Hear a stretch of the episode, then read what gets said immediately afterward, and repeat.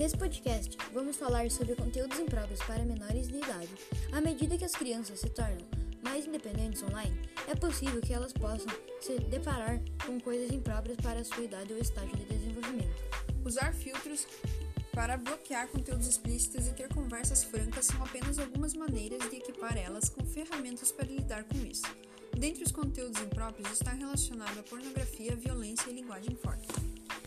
Acordo com uma pesquisa feita por Capital Spirit Lab, suas principais conclusões dos estudos realizados com mais de 11 mil entrevistados em 23 países são 59,5% dos usuários encontrou pornografia, 26,6% caiu em sites dedicados a jogos de azar, 20% dos usuários se deparou com sites com armas e quase o mesmo número foi confrontado por linguagem forte.